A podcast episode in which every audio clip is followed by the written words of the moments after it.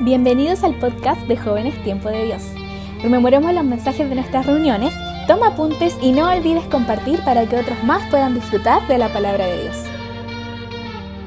Oramos al Señor. Papá, te rogamos que seas tú, Señor, el que habla nuestras vidas en esta tarde, que seas tú, Señor, eh, hablando a nuestros corazones. Yo creo que tú, Señor, quieres hacer algo en nuestra vida en esta tarde, hoy. Hoy tú algo quieres hacer diferente en nuestro corazón. Pero eso también depende mucho de nuestra vida y cómo sea nuestra disposición. Señor, tu palabra dice que tú estás a la puerta, tú tocas, tú preguntas primero si alguien quiere aceptarte, si alguien quiere hacerte pasar. Tú no llegas y irrumpes, tú no llegas y haces algo que nosotros no queramos. No, tú eres un caballero, tú golpeas a la puerta.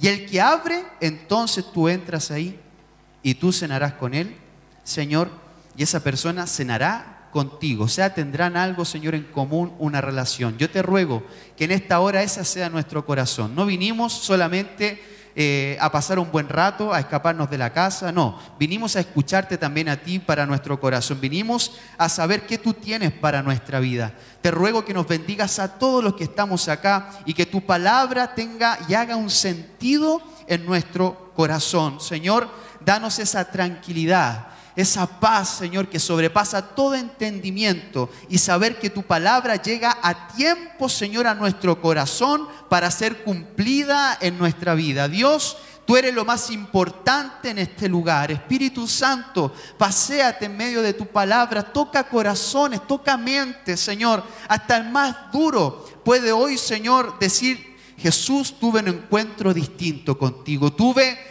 una experiencia distinta contigo. Hoy algo, Señor, sentí, hoy algo viví diferente en tu presencia y esto yo no quiero que pare. Esto yo quiero sentirlo de día y de noche ya sea lunes, domingo, miércoles, el día que sea, Señor, vivir una realidad contigo. Vivir, Señor, no una religión, sino el Evangelio que tú dejaste, Jesús, en esta tierra, vivirla en mi corazón. Señor, si hay alguien con esa disposición, entonces tú entrarás. Entonces tú harás algo en esa vida, en esa mente, Señor, que algo poderoso tú vas a hacer y yo lo creo así. En el nombre de Jesús. Amén. Amén y amén. Batallas inevitables. Ya que estamos en nuestra o nuestro eslogan llamado Armados, hoy quiero compartirte batallas inevitables. Batallas inevitables. Hay una batalla que yo me acuerdo muy bien de esto porque me tocó predicarlo en octavo, perdón, predicarlo, mira que soy evangélico toda mi vida exponerlo, disertarlo en octavo básico. ¿Algunos ya vieron la segunda, la primera y segunda guerra mundial en su colegio? Sí, levánteme la mano de verdad, yo no sé si todavía lo pasan, primera y segunda guerra mundial, bien. En primero medio. A mí me tocó en octavo hablar y, y ver el tema de la segunda guerra mundial. Y yo me acuerdo que me tocó disertar acerca de una batalla que se llama la batalla de Stalingrado la batalla de Stalingrado. Era una batalla que Adolfo Hitler, el gran dictador alemán, debía enfrentar sí o sí para tener un gran avance en lo que era su ambición, tener a sus pies a todo el mundo. Era una batalla que tenía que tener sí o sí Hitler. Stalingrado era, la parte de la, era una parte de la Unión Soviética que hoy es Rusia. En ese momento se llamaba la Unión Soviética y Stalingrado era una parte de la Unión Soviética. Y esta batalla representa el principio del fin del nazismo. Right. Esta batalla representa el principio del fin del nazismo. Pero tenía que tener esta batalla sí o sí. Hitler, para hacer una de las más grandes cosas que él quería hacer, como dije, era tener a todo un país, a todo un mundo entero a sus pies. Pero Hitler esta batalla la perdió. Hitler es contado como uno de los más grandes estrategas de todos los tiempos. A la verdad yo admiro cuando veo sus, sus videos, cómo él tenía ese poder de convencimiento a todo, toda una, pero gama de gente y de pueblo al momento de hablar él y hacer sus discursos. Era una persona que todo llegaba y decían, ay no sé si por temor, no sé si por miedo, no sé si porque su, su, labia, su manera de hablar realmente cautivaba a la gente, no lo sé. Pero cada vez que él se paraba y daba un discurso,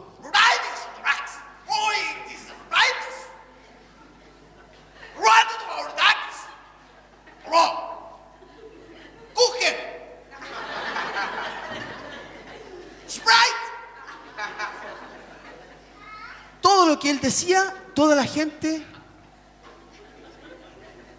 escuchaba atentamente. Pero esta batalla que se dio a cabo en Stalingrado fue, como dije hace un rato, el principio del fin. Y es que, aún siendo el mejor estratega, él no supo ver las condiciones que, con las que afrontaba esta batalla. Según cuenta la historia acerca de esta batalla, dice que cuando él enfrentó a Rusia en el invierno ruso, murieron alrededor de dos millones de personas. Dos millones de personas. Entre soldados y civiles, tanto de Rusia como Alemania. Pero Hitler los mandó al frente de tal manera que la gente hasta se murió de hambre. Y la hipotermia por el frío que hacía en ese momento, murió. No tenía ni siquiera agua. Porque al momento de dar el agua, las cañerías estaban congeladas. No había nada. Y en esa batalla los alemanes fueron a enfrentar a Rusia. Pero Rusia como sabía su fortaleza y su invierno, aprovechó todas esas condiciones. Pero Hitler fue al choque. Dijo, no importa, esta batalla tenemos que darla sí o sí.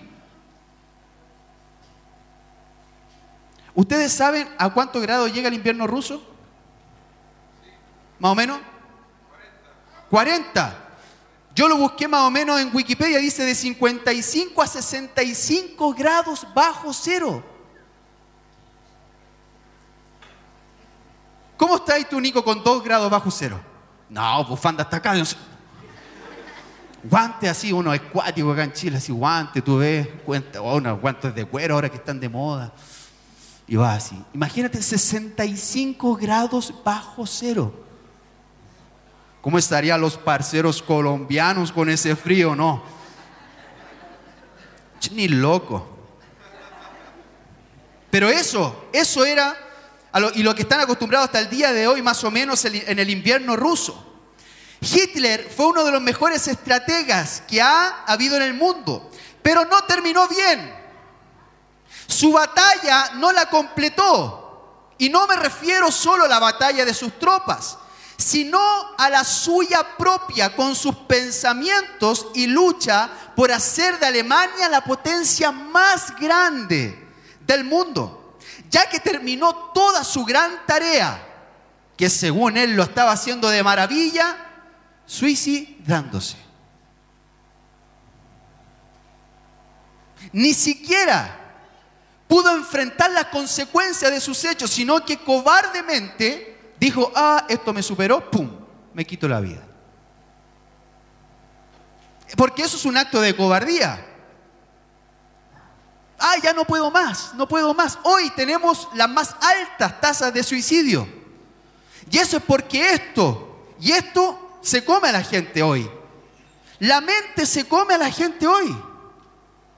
Y eso fue lo que pasó con Hitler. La mente y la presión que se venía al haber sido derrotado en esa batalla era demasiado. Esa es la batalla de Stalingrado. Hay batallas de las cuales debemos arrancar. El apóstol Pablo, por ejemplo, habla de huir de las pasiones juveniles. Lo que quiere decir el apóstol Pablo aquí es, dice, no te hagas el valiente, porque vas a pasar bastantes cosas y si tú en todas esas cosas, en esas pasiones juveniles, tú te haces el valentón, te va a ir mal. Te va a ir mal. Porque hay cosas en las que hay que huir. Huye de las pasiones juveniles. Huye de aquello que tú sabes que te puede quedar gustando, pero después te vas a arrepentir. Eso es lo que le dice el apóstol Pablo.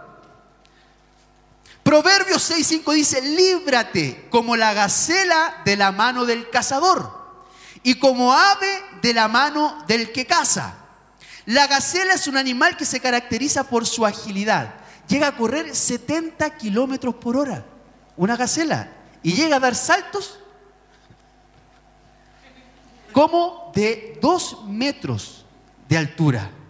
Imagínate, 70, 70 kilómetros y da brincos para que no la agarren de dos metros de altura. Es así como tú tienes que librarte de las cosas que te pueden agarrar. Dile que está a tu lado, mejor salta los dos metros. Dile.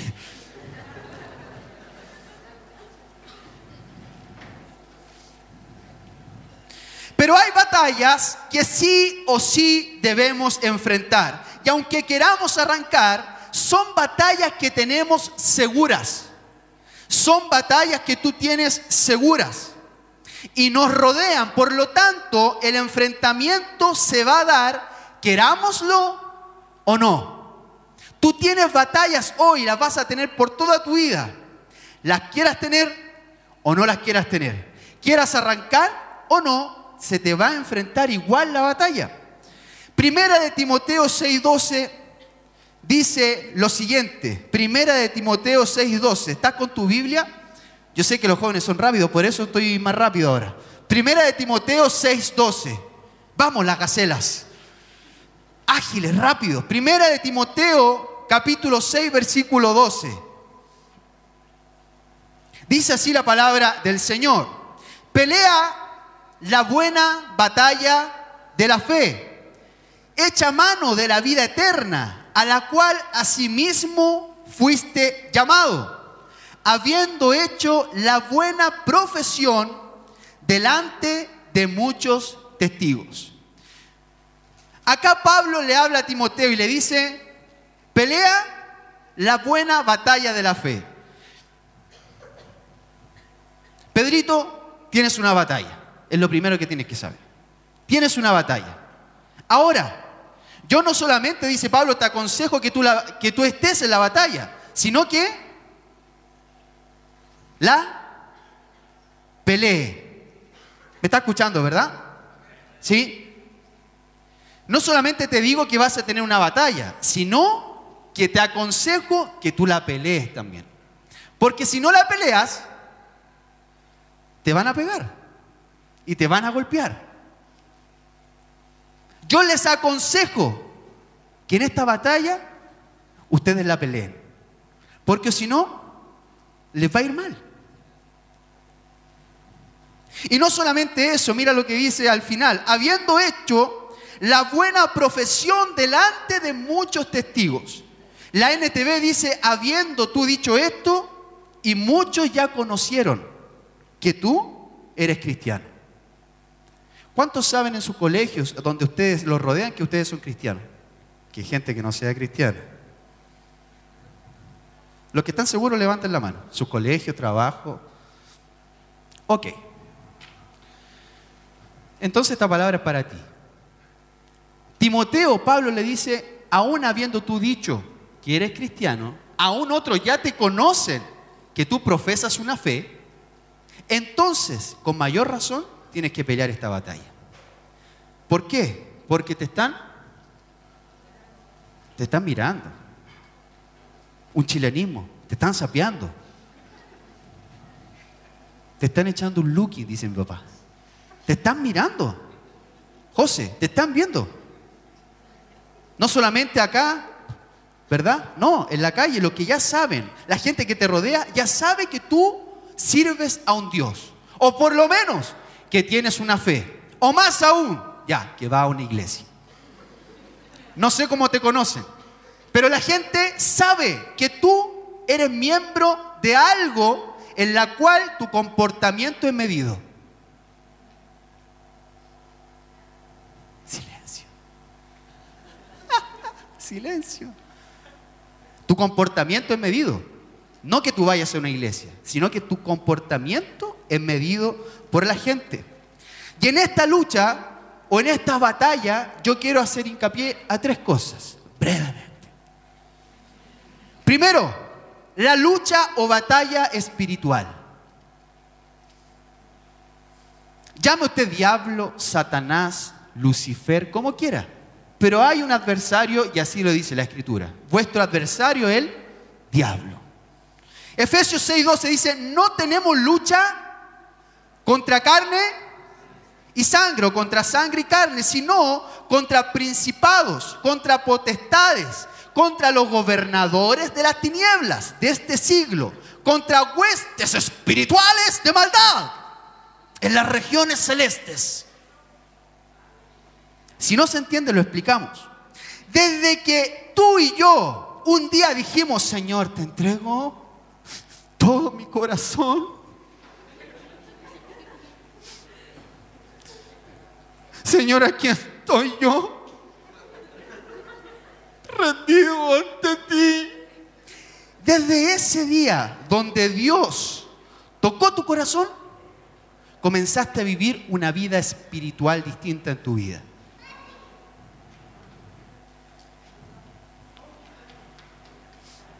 nosotros comenzamos a vivir algo diferente.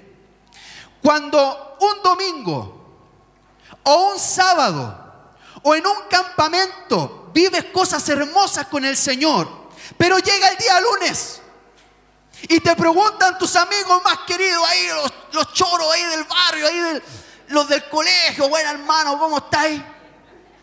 Y llegan con esa pregunta incómoda que tú no quieres que te digan, porque no sabes cómo explicar lo vivido y te dicen, ¿qué hiciste el fin de semana? ¿Ah? Y tú estabas ahí de guata en el campamento, no te había tocado nadie, solamente escuchaste una canción y algo hizo un clic en tu corazón, en tu alma y en toda tu vida, llorando así, los, moquitos. Y el otro de allá le dijo, llévale una servilleta, mira. Otros te pararon así y te sentaste. Una momia. ¿Cómo le explicas eso a alguien que no es cristiano? ¿Cómo explicas eso a alguien que no ha tenido un contacto, una experiencia con Dios? Si tú me preguntas a mí, yo me complicaba entero. Entero, entero, entero, entero. Y no por lo que yo había vivido, te soy sincero, sino porque no sabía y no quería que me viera como un bicho raro. Si yo voy y Pedro es mi, es mi compañero de trabajo y me dice, buena Cristian, ¿qué hiciste el fin de semana? Y él no es cristiano y yo le digo, hubo un derramamiento del Señor. Yo no sé cómo explicarte esto, pero era su gloria tangible. Van a pensar que soy loco. No van a saber qué yo viví. Tal vez otros digan, yo quiero de eso, porque va pasado. Pasa. Del 100% yo creo que el 0,5, pero pasa. Y ahí uno dice, ok, tengo que explicarlo de alguna manera. Y uno lo que dice es, no, estuvo lindo en la iglesia del Señor. Sí, tuve una, tuve una experiencia en la cual yo, la verdad que viví, no sé cómo explicártelo, pero estuvo lindo. ¿Cómo le explica eso a la gente? Entonces lo que pasa con esas personas es que al no entenderte y al tú vivir algo tan profundo, comienza una lucha, comienza una batalla, primero en tu mente, porque sabes que te van a preguntar algo sabes que vas a tener que explicar algo que no es fácil de explicar. Esto solamente a modo de ejemplo para que entendamos las luchas espirituales o lo que se llama una batalla interior. Entonces el que no te entiende, que yo sé que es tu compañero, que es el más pesado, y donde sea nos pasa lo mismo, en trabajo, universidad, instituto, colegio, donde sea nos pasa lo mismo. Tú al momento de no saber cómo explicarle, haces dos cosas, o evades, algunos mienten, algunos no dicen nada, algunos dicen, sí estuve con mi familia, sí, bueno, no estoy mintiendo porque estuve con mi familia en la, iglesia, pero estuve con mi familia. Entonces tratan de darle la vuelta otros derechamente dicen, no, mira, sabes que si fui a un campamento de jóvenes, eh, de la iglesia a la que voy yo, ah, ¿ya eso fuiste? Soy fome, pero ¿cómo no te das cuenta que hasta, hasta el día de hoy creí en eso? Y uno empieza. Sí, hasta el día de hoy creo en eso. Pero tu interior va a ir preguntándose cosas, lo quieras o no. Alguien aquí puede tener la convicción más grande del mundo. Pero las palabras hacen eco dentro de nosotros. Que tú después digas, Señor, la verdad que mi experiencia contigo, como le hemos hecho hasta el día de hoy, por lo menos yo, no la cambio por nada. Sea explicable o inexplicable, yo mi vivencia contigo no la cambio por nada.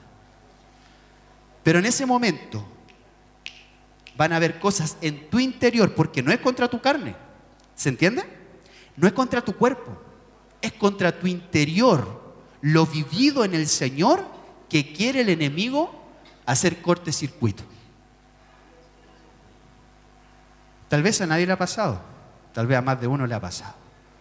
Pero ahí lo que quiere hacer tu adversario es apagarte el fuego, es apagar la pasión con la que tú llegaste encendido de ese retiro, de ese domingo, de ese sábado, qué sé yo de lo que tú viviste personalmente. Pero Él no va a dejar descansar tu vida. Porque hay dos cosas que yo creo en estas luchas o batallas espirituales que nosotros hacemos con el diablo, Satanás, como le quieras llamar.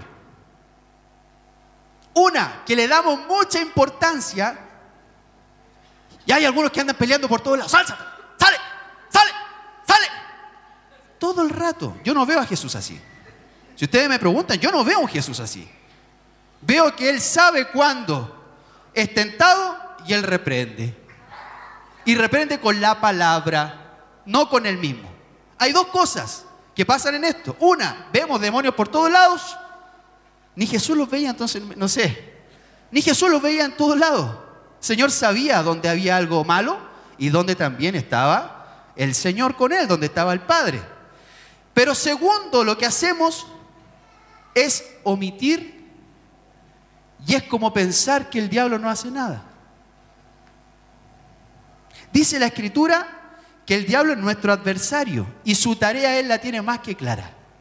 Y es sacar de tu vida la relación que tú tienes con Dios. Si alguien hoy está viviendo algo que no va con el Señor, entonces todo en su interior, yo sé porque lo he vivido, tiene algo en su interior que no lo deja en paz. No la deja en paz.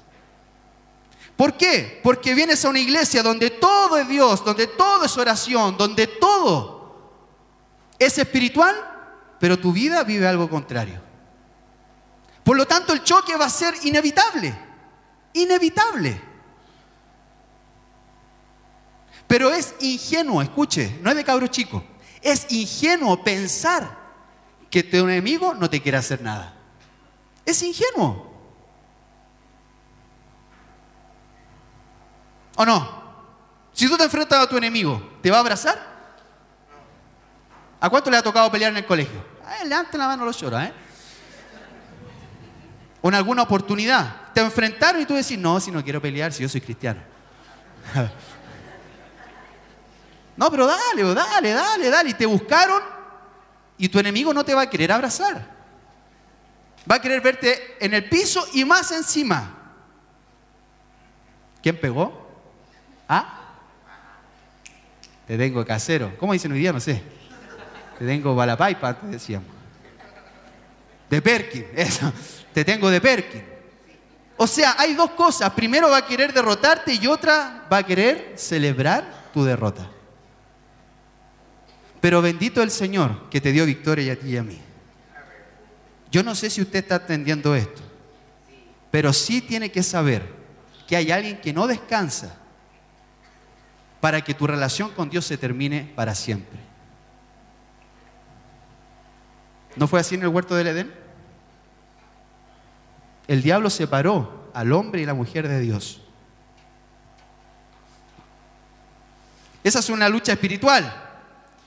Segundo, lo escribí. ¿Dónde está segundo? Segundo, batalla contra el mundo. Puras batallas. Batalla contra el mundo. Marcos 8:36 dice, ¿de qué sirve ganar el mundo entero si se pierde la vida? ¿De qué te sirve a ti ganar todo el mundo, todas las cosas que tú quieras y lograste y le pusiste ímpetu y no te importó pasar a llevar al de al lado, no te importó cuando trabajes eh, que el otro sea pisoteado, no te importó nada, total lo lograste. Pero ¿de qué te sirve ganar todo si pierdes tu vida? ¿De qué le sirve al rico? Y el Señor siempre ponía de ejemplo, tener todas las riquezas. Si al momento de que sea pesada su salvación y su vida, le va a decir el Señor, no entras acá.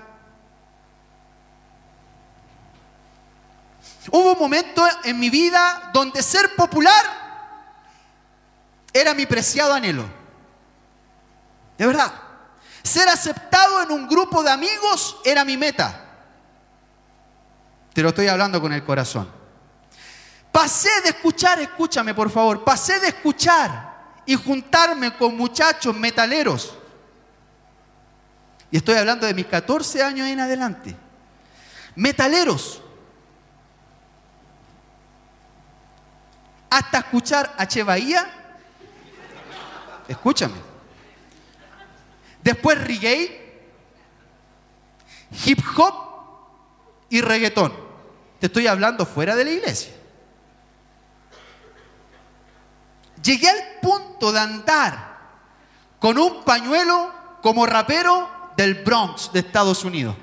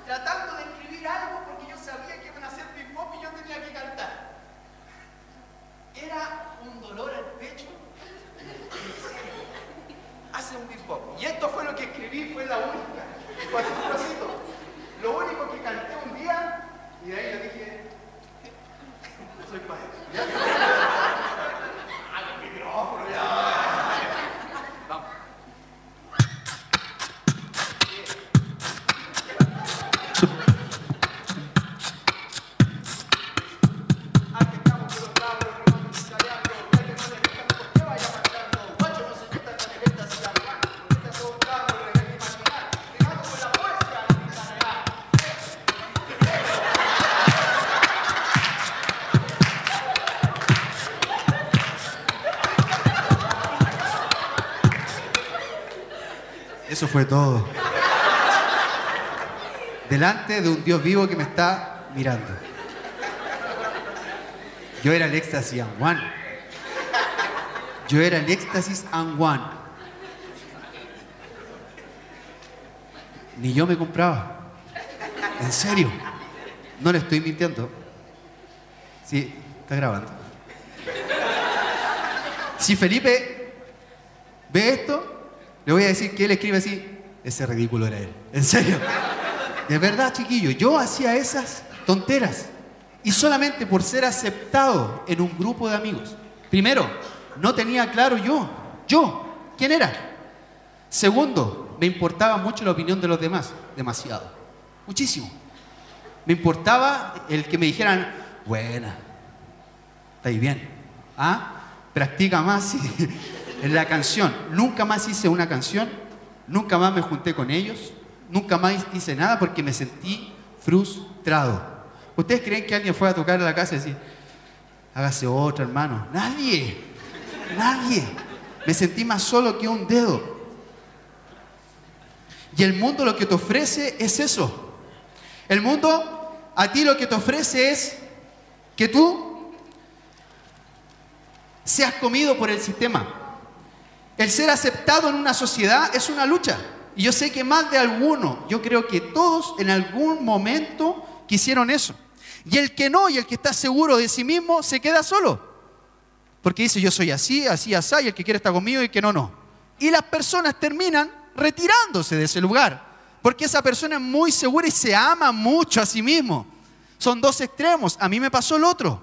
Por lo tanto, yo te digo, entrar a este sistema que quiere consumirte y tú agradarlo, jamás vas a terminar. Jamás. Vas a terminar en deuda con mucha gente. Vas a terminar tú frustrado porque a nadie tú al final terminaste de caerle bien. Porque siempre hay alguno que no te pasa. Siempre hay alguno que te resiste. Siempre hay alguno que te dice, ¿sabéis qué? Mañana ya, pero no, no di jugo porque acá estamos en otra. Siempre va a haber alguien. Por lo tanto, el único, el único que cambia esa condición en tu corazón es el Señor. Por eso yo te digo hoy, el único fiel en tu vida, el único que te va a apañar, el único que va a aplaudirte hasta las más ridículas cosas es el Señor. Aunque eso no era para Él. Pero Dios me dijo, este es parte del proceso. Esto es parte de tu vida. Y algún día vas a tener que compartirlo. Y no pensé que era hoy. Y te lo digo en serio. Te lo digo muy en serio. Esa batalla tú tienes que ganarla. Hoy es el reggaetón. En ese tiempo mío era el hip hop, el freestyle. Yo no sé qué será mañana. Que también hay una canción. No sé qué será mañana, de verdad te digo. No tenía mi identidad como joven clara. Quería agradar a todos. El mundo siempre va a ofrecer a los ojos lo mejor y hacerte sentir bien por momentos. Pero lo que el mundo no te dice es que terminas haciendo el ridículo. Hoy es un día donde debes saber que nada, que tú debes nadar contra la corriente. Eso es lo que tú tienes que hacer donde lo que haga toda la gente no es significado de que esté bien. Lo que hace toda la gente, la gran mayoría, no es sinónimo de que esté bien hecho. De que todo el mundo lo único que hoy quiere hacer, tener una estabilidad y tener mucha plata y ojalá dos autos, no quiere decir que esté bien. Porque muchos de ellos se volvieron egoístas en su corazón y hoy no viven tranquilos hoy no viven felices. Hoy no viven placentera su vida. Yo quiero decirte que hoy es un día donde hay que decidir de aquí a todo el año. Lo vengo diciendo desde enero. 2017 para mí por lo menos no puede ser igual. Es imposible que sea igual. Si tú quieres un año más igual, bienvenido pero vívelo tú solo. De verdad, vívelo solo. Pero yo no quiero hacer más el ridículo. Imagínate, todavía estaría pegado ahí, tratando de hacer un, un freestyle con una improvisación, porque era una improvisación y yo lo tenía escrito. Y lo último es la batalla con nuestro yo. La batalla con nuestro yo. Pablo el apóstol escribe en una de sus cartas, dice, porque no hago el bien que quiero, sino el mal que no quiero, eso hago. No hago el bien que quiero, sino el mal que no quiero hacer. Eso yo hago. Él está luchando consigo mismo. Él dice, yo quiero hacer algo bueno, pero no me resulta y hago lo malo. Yo quiero ir para allá, pero me, da lata y vuelvo. Me comprometí a ir un domingo a la iglesia a las 9 de la mañana, porque yo sé que hay gente que quiere disciplinarse, yo lo sé.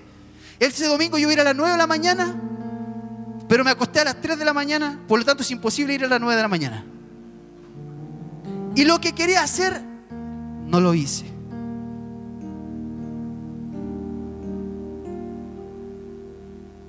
Yo quería orar, quería leer la Biblia. Y yo dije todo el día, voy a leer, voy a leer. Hoy día, tengo, este es el día porque tengo el día libre. Tengo el día libre. Voy a llegar a las 8 a la casa, buena hora, porque al otro día no tengo clase, no tengo nada. Y voy a leer un capítulo, un capítulo un capítulo. Pero se encuentra con tranquilo papá, qué sé yo. Se encuentra con la familia Ingalls, no sé. A esa hora en el Fox da los Simpsons, tengo cachado. Da los Simpsons, no los Simpsons. Ya con los Simpsons te dieron las 10 de la noche. Habla Señor. Y uno dice, ok, no lo hice de nuevo.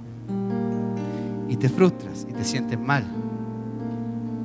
Y lo que querías hacer bueno, al final hiciste lo malo. Pablo lo que dice aquí es que nos enfrentamos a situaciones donde te propusiste hacer algo bueno, pero hiciste lo contrario. Te propusiste honrar a Dios, pero el garabato en tu boca te ganó. La miradita hacia el lado, la diste igual. Lo que no debías tocar, lo hiciste. Y te habías propuesto no hacerlo.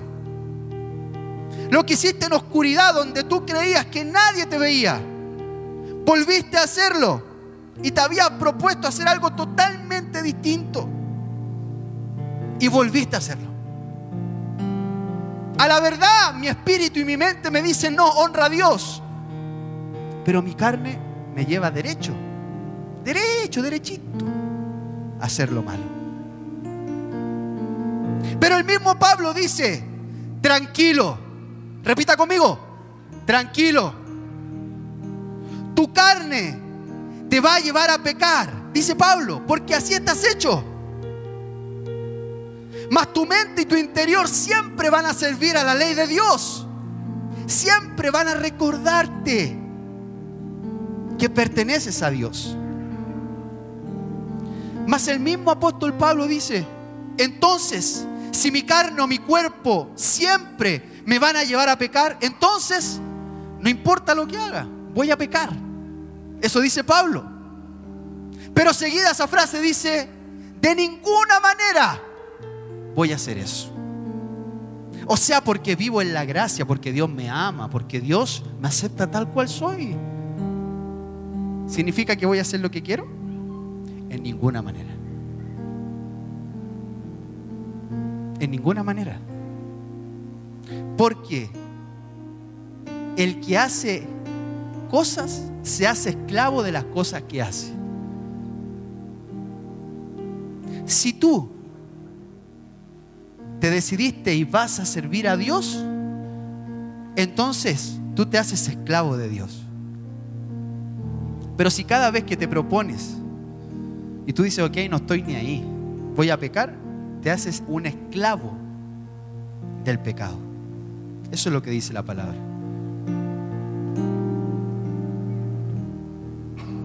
Porque si alguien obedece, es esclavo a quien le obedece. Si es al pecado, eres esclavo de quien ya tú sabes. Pero si es a Cristo, entonces tú sirves a Dios para vida eterna. ¿Alguien se sabe el Padre Nuestro?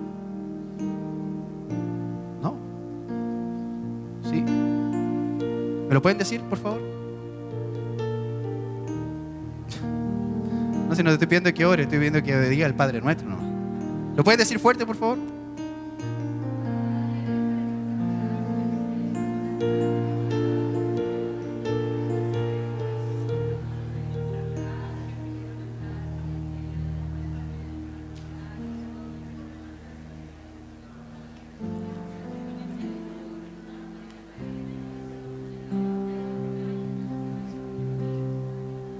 Memoria. Eso quiero hacerte ver. Así que si algún día en Instituto Bíblico, en Discipulado, te dicen apréndase un versículo, todos dicen, uy, Juan 3:16. Y les cuesta, por Dios amó al mundo. Eh, y se saben el Padre Nuestro de memoria. Por si se lo piden en alguna parte. Pero hay una parte que yo me quiero detener del Padre Nuestro y con esto concluyo. Dice, venga, venga, venga qué? A nosotros tu reino. Y tu voluntad. Así como se hace en el cielo, también se haga acá en la tierra.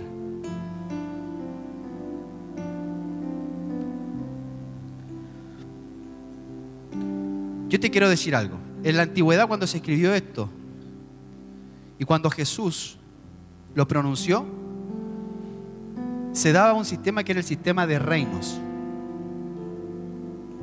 ¿Sí? Porque hoy estamos bajo presidentes, ¿verdad? Gobernadores de, ese, de esa índole. Pero antes existían los reinos. Antes tú hablabas algo acerca mal del César o de algún rey de turno. No te ponían hashtag algo. Hoy hashtag Donald Trump, fuera. Hoy hashtag Trump tanto. Hoy hashtag presidenta tanto, a la basura. No, en ese momento te pillaban hablando mal de un emperador, de un rey. Venga para acá. Y muerte. Por lo tanto, la importancia de reino de cuando habla es algo importante. Por lo tanto, cuando tú y yo decimos, venga tu reino, es que tú estás diciendo, Señor, tú eres mi rey. Y el Señor habla mucho acerca de la voluntad. Hágase tu voluntad. Como se hace en el cielo, también en la tierra, también en mi vida. Yo te quiero decir algo, Nico. En un reinado no pueden haber dos reyes.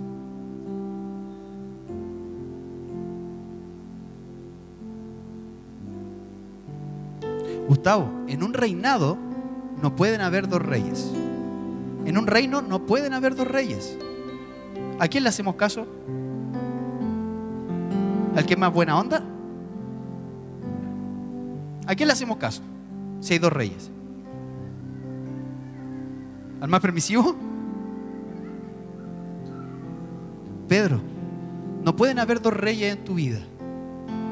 Por lo tanto, cuando yo le digo al Señor, venga a tu reino, yo le estoy diciendo, Señor, lo mío se queda por el suelo. Tu reino viva en mí. Que se haga tu voluntad y no la mía. En un reino no pueden haber dos voluntades.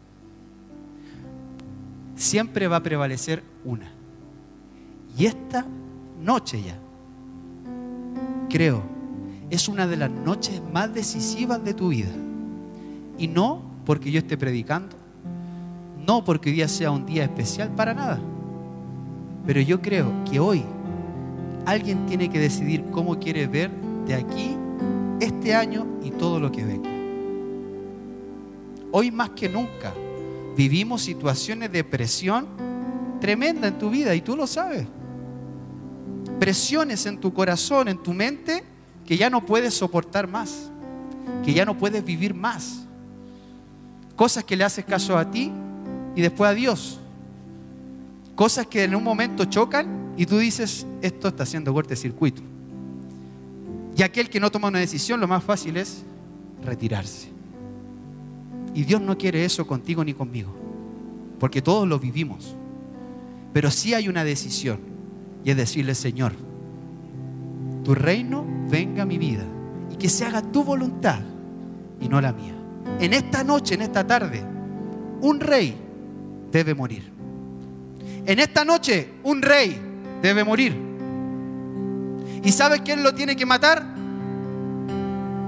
Tú. Tú tienes hoy, en esta noche, la labor de escoger a uno de esos dos reyes.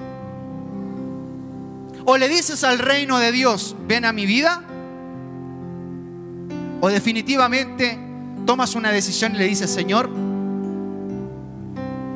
me gusta lo que yo hago. Pero el Evangelio, de un tiempo a esta parte, yo me doy cuenta que yo aquí no estoy para entretenerte. Dios me hizo así, tal vez, chistosito. No lo sé.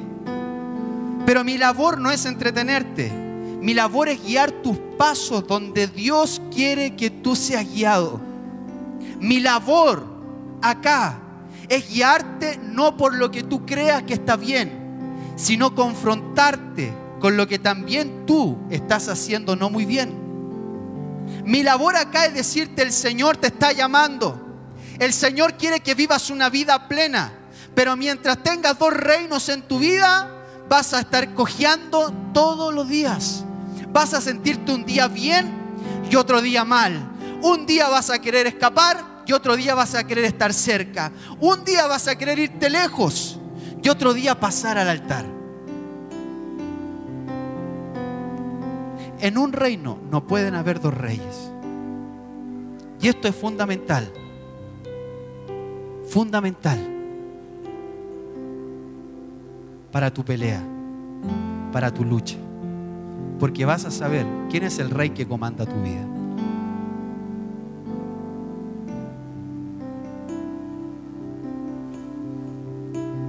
Le invito a ponerse de pie.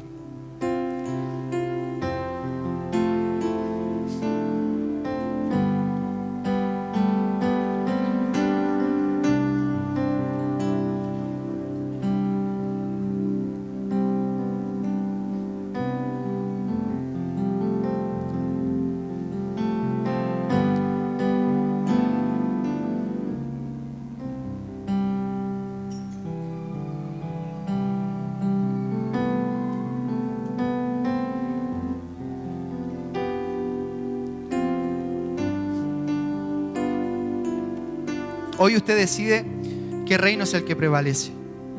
Hoy usted decide qué rey es el que reina. Pero yo les digo algo, si no la ha estado pasando bien internamente, entonces usted sabe qué decisión tomar. Si usted versus lo que habla, lo que aprende, está viviendo lo contrario, entonces tal vez es algo que Dios quiere decirle, hay que hacer algún cambio. Si usted ya no se atreve ni siquiera a los que conocen allá afuera decirle, ¿sabe qué? Yo sirvo a Dios, soy cristiano. Entonces algo pasa. Porque tu vida está en dos aguas. Y dice la escritura que de una misma llave no puede salir agua dulce y agua salada. Es una de las dos. ¿O por qué cree usted que todavía está tan frustrado? ¿Por qué cree que algunas veces no quiere seguir estando? Y es porque su vida debe tener una base y que es relación con Dios. Usted me pregunta cómo hacerlo. Sencillo. Oración, palabra, congregarse. Oración, palabra, congregarse. No buscar solamente tu acomodo emocional Y hablábamos hace un poquito con alguien y me dijo, me siento de verdad que hay una, una sequía en mi corazón. Y yo le dije, qué bueno, porque eso habla de madurez. Eso habla de alguien que no quiere vivir por emociones. Cuando uno dice, me siento seco, me siento que algo me falta, entonces uno identifica un problema o identifica que algo falta en su corazón. Porque yo sé que esa persona no es la única que se siente así. Hoy hay gente acá que dice estar en algo, pero se siente que solamente está cumpliendo con algo. Siente que su corazón solamente está porque tiene que estar y no vive algo real. Pero qué distinto es cuando alguien vibra, cuando alguien vive lo que dice.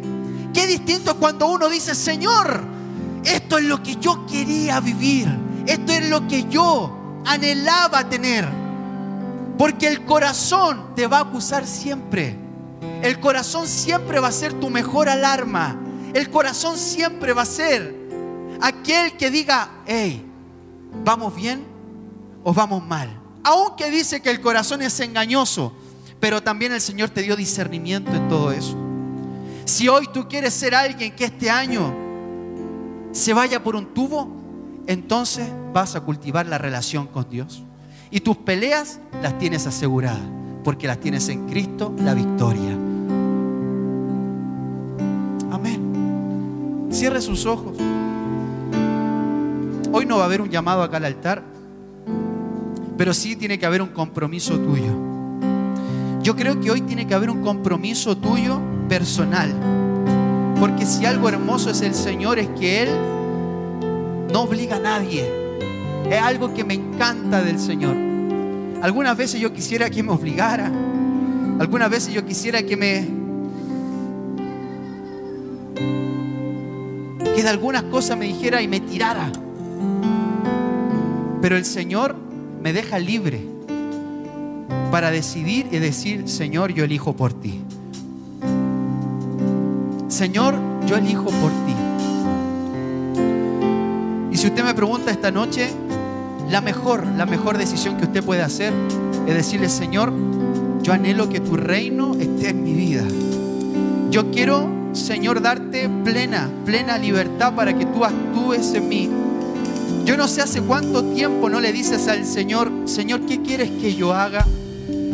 Señor, ¿qué quieres que yo haga?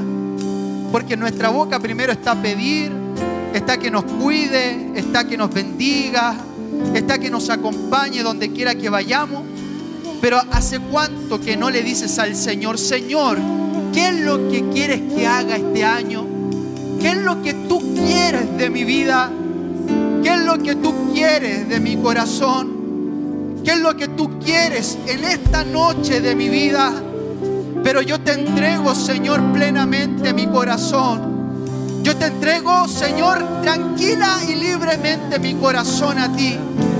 Y así como Jesús en el huerto de Getsemaní dijo, Señor, a la verdad yo quisiera salir de acá. A la verdad yo quisiera irme de este tormento. Porque esta copa es amarga. Lo que estoy viviendo es difícil.